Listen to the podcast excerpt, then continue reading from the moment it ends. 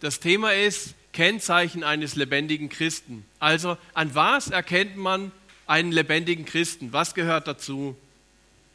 Und letzte Woche hatten wir das Thema mit Martin Schmidt, hingegebene Nachfolge, also dass ich mit ganzer Hingabe Jesus nachfolge. Und heute ist das Thema überschrieben Waffen des Lichts. Jetzt kann man sich fragen, brauchen wir als Christen Waffen? Wofür kämpfen wir eigentlich? Und wenn ja, mit welchen Waffen kämpfen wir? Und den zwei Fragen gehen wir heute nach. Also wofür kämpfen wir und mit welchen Waffen kämpfen wir? Und wir schauen heute in Römer 13, Vers 8 bis 14. Das sind sieben Verse und die sind überschrieben mit ähm, das wichtigste Gebot.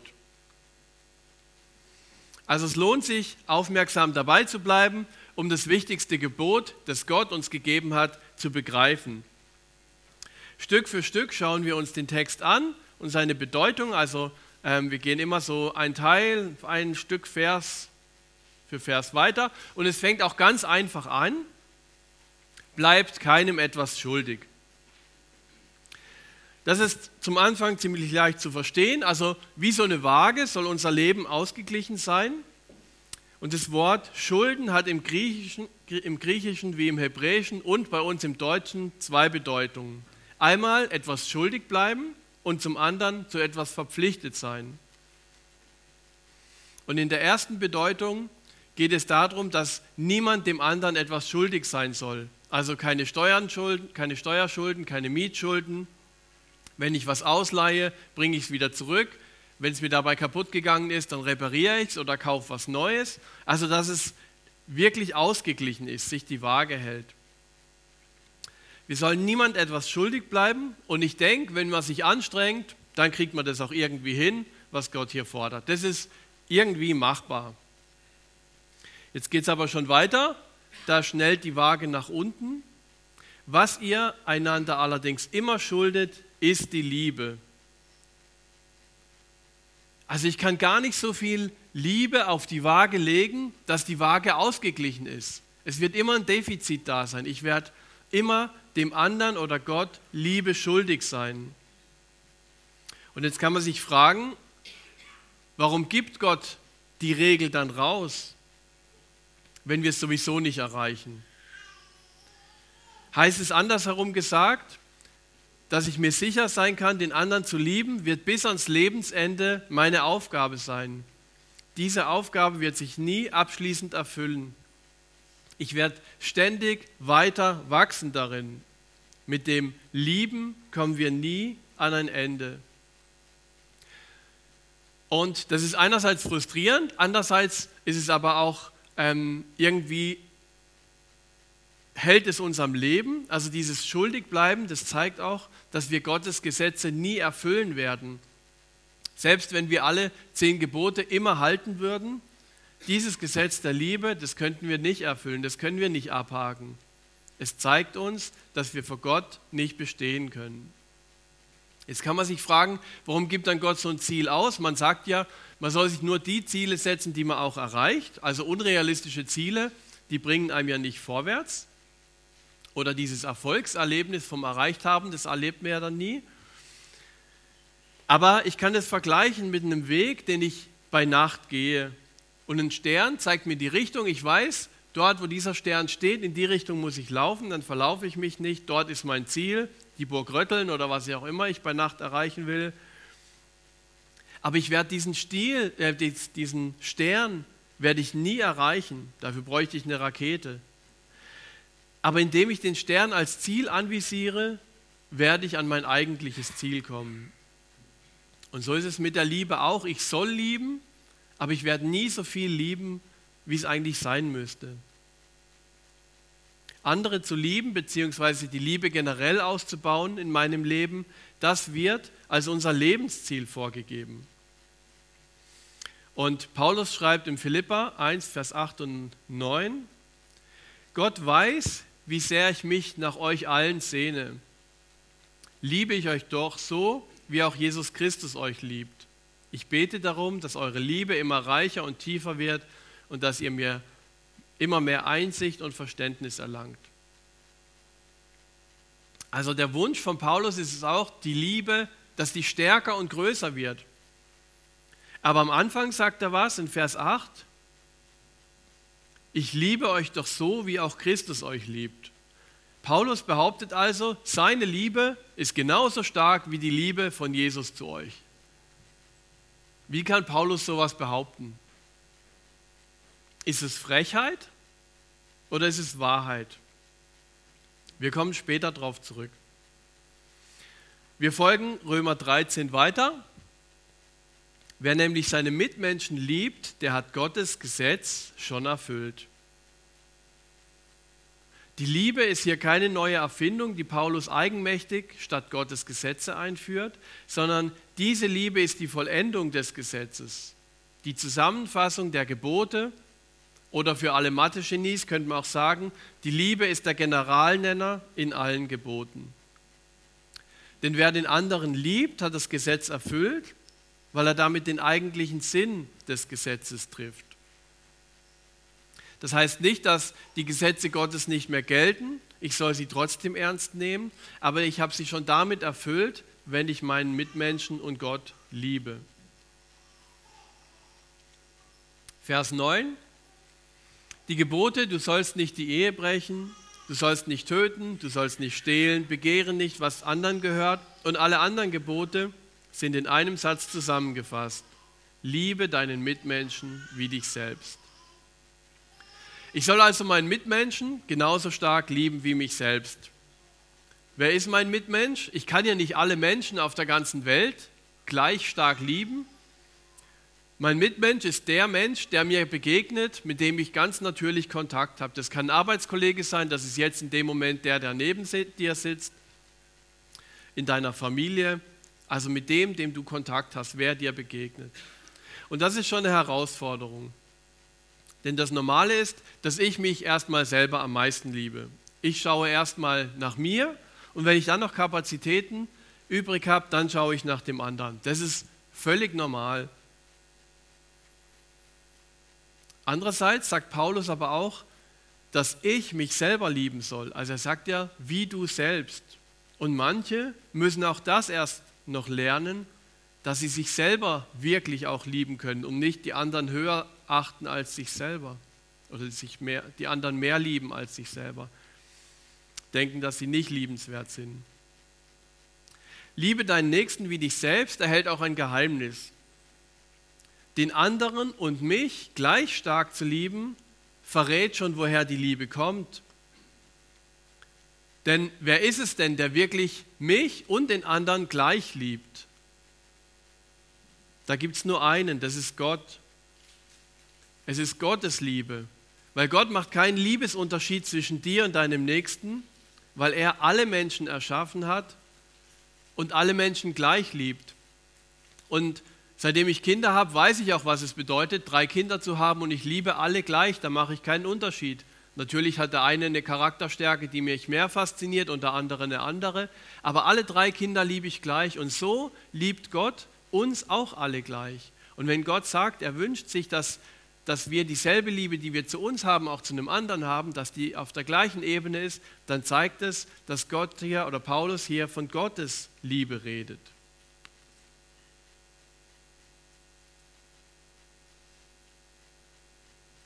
Vers 10.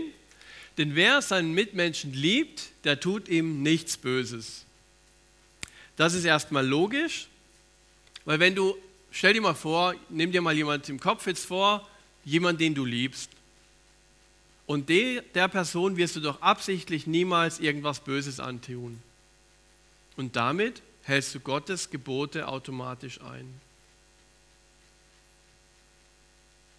So wird durch die Liebe das ganze Gesetz erfüllt. Alle Gesetze sind nur dazu da, dass ich meine Mitmenschen genauso liebe wie mich selbst und Gott liebe und ihn verehre. Und das entspannt auch irgendwie, denn es zeigt, dass Gott es nicht darum geht, uns irgendwelche Regeln aufzudrücken, um uns zu gängeln, um uns klein zu halten, sondern es geht ihm einzig und allein darum, dass wir uns Menschen lieben, dass wir uns als Brüder und Schwestern wahrnehmen können.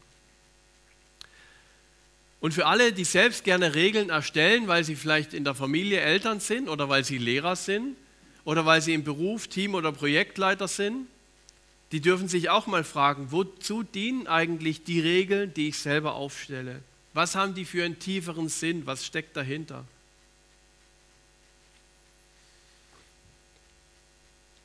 Da wir aber nicht immer bis ins letzte Detail verstehen, wozu eine Ordnung Gottes da ist, ist es dann schon sinnvoll, sich auch an Gottes Regeln zu halten. Aber theoretisch bräuchten wir sie nicht, wenn wir immer in der Liebe leben. Also jetzt wissen wir, wozu es wichtig ist zu lieben, weil, es, weil wir damit den größten Wunsch, den Gott hat, erfüllen. Und jetzt geht es weiter. Also ganz konkret, liebt alle, also eure Mitmenschen. Jetzt kommt der Auftrag. Und der Auftrag heißt nicht, ich soll geliebt werden, sondern der Auftrag heißt, ich soll lieben. Ich soll also nicht fragen, warum lädt mich keiner zum Mittagessen ein, sondern ich soll fragen, wen kann ich zum Mittagessen einladen? Und nicht, mir hilft keiner, sondern wem kann ich helfen? Das ist Liebe. Dazu fordert uns Jesus heraus. Okay, ich denke, das haben wir verstanden. Aber die große Frage bleibt jetzt noch, wie kann ich lieben? Wenn Jesus von mir wollte, dass ich jeden Tag fünf Minuten länger bete, das würde ich hinkriegen. Oder wenn Jesus sagen würde, jeder von uns soll zehn, jeden Tag zehn Minuten mit jemand reden, der schwierig und kompliziert ist und der Person aufmerksam zuhören. Da würden wir sagen, okay, das ist mühsam, anstrengend, aber das kriege ich irgendwie hin. Aber wenn Jesus sagt, wir sollen mehr lieben, wie kriege ich das hin? Wie entwickelt sich Liebe? Was muss ich tun, damit ich jemanden wirklich lieben kann? Wie kann ich einen Menschen lieben, der mir auf die Nerven geht, der anstrengend ist? Aber es muss ja möglich sein, sonst dürfte Gott das ja nicht von uns fordern. Und in Römer 5, Vers 5 habe ich tatsächlich die Antwort gefunden. Denn uns ist der Heilige Geist geschenkt und durch ihn hat Gott unsere Herzen mit seiner Liebe erfüllt. Ich lese es nochmal. Denn uns ist der Heilige Geist geschenkt und durch ihn, also durch den Heiligen Geist, hat Gott unsere Herzen mit seiner Liebe erfüllt. Also Gott erfüllt unsere Herzen mit seiner göttlichen Liebe durch den Geist Gottes. Habe ich den Geist Gottes, dann habe ich auch diese göttliche Liebe, die ja die größte Liebe ist, die es gibt. Und aus dem Grund konnte Paulus sich vorher auch die Freiheit rausnehmen, in Philippa 1, Vers 8 zu behaupten, ich liebe euch mit der gleichen Liebe, wie Jesus euch liebt weil es nicht seine menschliche Liebe ist, sondern es ist die göttliche Liebe, die in ihm wirkt. Und deswegen sagt Gott auch, liebe deinen Mitmenschen genauso stark wie dich selbst, weil es Gottes Liebe ist. Aber wie können wir jetzt diese Liebe haben? Sie kommt ja nicht von uns. Und wir haben es gerade gelesen, der Heilige Geist schenkt uns diese Liebe. Aber jetzt kann ich weiter fragen, was muss ich tun, damit der Heilige Geist in mir wirkt? Wie bekomme ich den Heiligen Geist?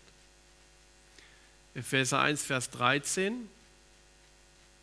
Durch eure Verbindung mit Christus gelten diese Zusagen auch für euch, die ich erst jetzt, die ihr erst jetzt als Wort der Wahrheit gehört habt. Die gute Botschaft von eurer Rettung. Nachdem ihr diese Botschaft im Glauben angenommen habt, gehört ihr nun Gott. Er hat euch sein Siegel aufgedrückt als er euch den Heiligen Geist schenkte, den er jedem Glaubenden zugesagt hat. Was muss ich also tun, um den Heiligen Geist zu bekommen? Ich muss mit Christus verbunden sein, eine enge Verbindung mit Jesus leben. Ich muss die Botschaft im Glauben angenommen haben. Also ich muss glauben, was Gott sagt, was Gottes Wort sagt. Ich muss glauben, dass Jesus Christus Gottes Sohn ist. Und dann bekomme ich den Heiligen Geist, der ist das Siegel.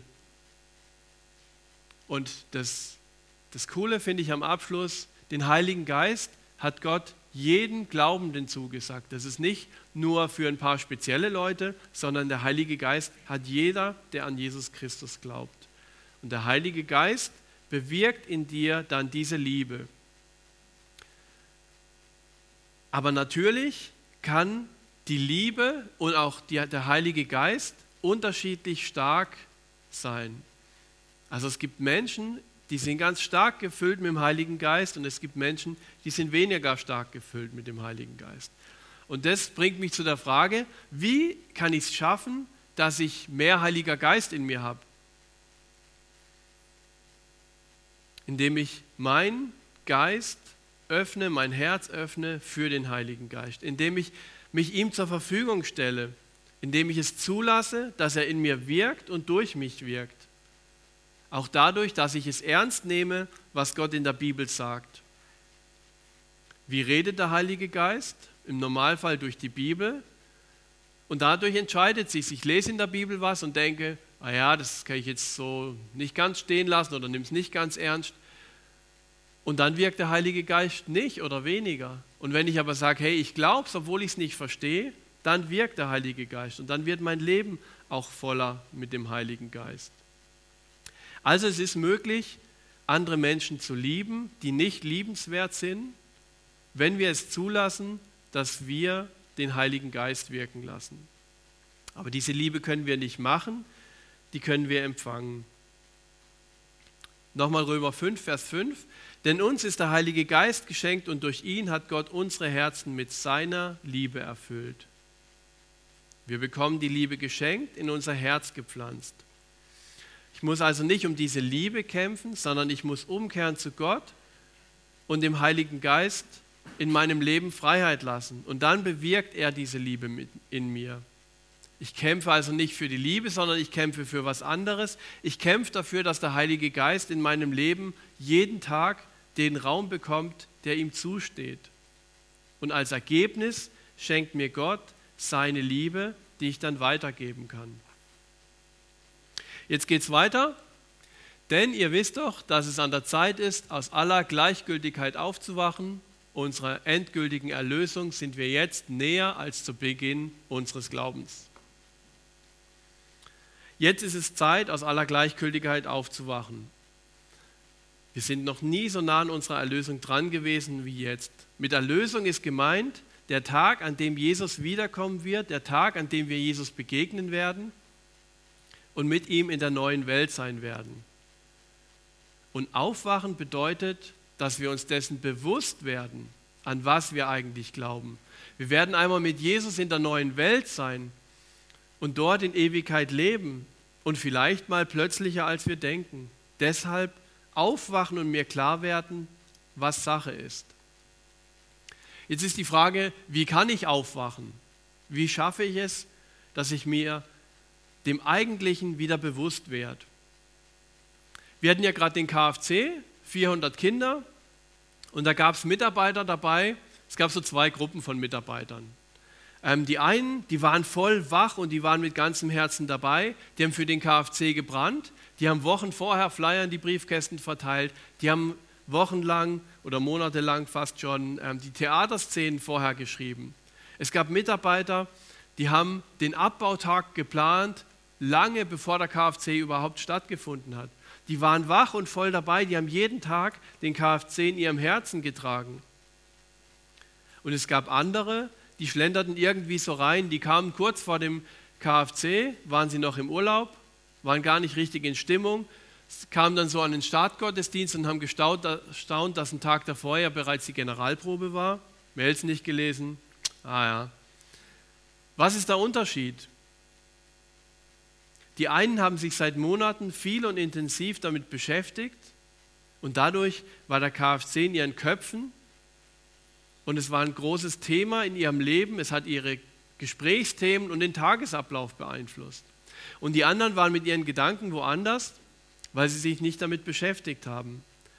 Beide Mitarbeitergruppen haben aber den KFC als tolles Highlight erlebt. Aber die einen waren wach und die anderen haben noch geschlafen. Und bei uns Christen gibt es auch beides. Es gibt die schlafenden Christen, die noch im Bett liegen oder wieder im Bett liegen, die mal wach waren. Und es gibt die wachen Christen. Das Gute ist, auch als schlafender Christ bist du gerettet. Aber als wacher Christ geht es dir nicht mehr darum, dass du gerettet bist, weil das ist so sicher, das ist so klar, sondern du kümmerst dich darum, dass andere zu Jesus finden und gerettet werden. Das prägt plötzlich dein Denken, dein Handeln, dein Gebet. Und das ist gemeint mit Aufwachen, dass ich mich, dass die Erlösung von Jesus mich beschäftigt, dass es ein Thema ist in meinem Leben, dass ich mich mit Gott beschäftige, mit Jesus rede und zwar ständig in der Bibel lese, mich mit anderen Christen treffe, um zu beten, um mich auszutauschen, um im Glauben reifer zu werden, auch um mal korrigiert zu werden. Wie soll dich ein anderer in deinem Glaubensding korrigieren können, wenn du dich nie mit anderen Christen triffst, die wissen, was bei dir in deinem Leben läuft? Und deswegen mache ich auch immer wieder Werbung dafür, dass du regelmäßig in den Gottesdienst gehst oder unter der Woche in eine Kleingruppe gehst, wie in einen Hauskreis, Bibelstunde, Jugendkreis, Jungschar oder irgendwas anderes. Nicht damit unsere Events voll werden und ich angeben kann, wie viel bei uns los ist, sondern damit du wach bleibst, damit dein Kopf und dein Herz sich damit beschäftigt, was Jesus von dir will. Und ich glaube, jeder, der in einem Hauskreis ist, der kennt es, dass man abends müde ist von der Arbeit und fix und fertig und dann überlegt man, bleibe ich jetzt zu Hause oder gehe ich doch und dann, ah gut, also an einem guten Tag, geht man halt dann doch hin und hinterher beschäftigt man sich mehr mit Gottes Gedanken, als wenn man einfach zu Hause geblieben wäre. Ich werde durch das geprägt, was, was ich erlebe, was ich höre und was ich sehe. Höre ich viel von Gott? Wird Gott mich intensiver prägen? Beschäftige ich mich wenig mit Gott, wird der Glaube mich weniger prägen. Aufwachen kann ich auch dadurch, dass ich das ernst nehme, was in der Bibel lese. Habe ich vorhin schon gesagt und ich lege es euch einfach ans Herz, wenn ihr das nächste Mal heute Mittag oder morgen oder übermorgen in der Bibel etwas lest, das euch herausfordert, wo du sagst, das kann doch eigentlich nicht sein, das kann doch nicht funktionieren oder das, die Zusage fällt mir schwer ernst zu nehmen, dass ich es trotzdem glaube, dass ich es ernst nehme weil es Gottes Wort ist und weil es nicht meine Gedanken sind, die alles erfassen müssen. Jetzt geht es weiter. Unsere endgültigen Erlösung sind wir jetzt näher als zu Beginn unseres Glaubens. Bald ist die Nacht vorüber und der Tag bricht an. Also Paulus spricht hier etwas sehr Grundsätzliches an, nämlich, dass wir hier auf der Erde in Dunkelheit leben, wir leben in einer kaputten Welt, die von Gott abgefallen ist und vom Satan regiert wird. Der Satan wird als Fürst dieser Welt beschrieben in der Bibel. Aber wir sind hier nicht zu Hause, wir sind Bürger von Gottes neuer Welt. Und das ist manchmal paradox, weil wir doch in dieser Welt leben und wohnen, aber wir sollen uns klar machen, dass wir nicht mehr lange hier sind. Wir brauchen uns gar nicht erst groß einrichten, denn bald schon sind wir weg. Und diese Welt hat keinen Anspruch mehr auf uns. Das heißt, so Dinge wie Karriere, Erfolg, Schönheit, Geld und Gesundheit, das sind Dinge, die man haben darf, um die darf man sich auch kümmern, aber das sind nicht mehr unsere obersten Ziele. Sie sind nichts im Vergleich zu einer Seele, die Gott gehört. Wir lesen weiter.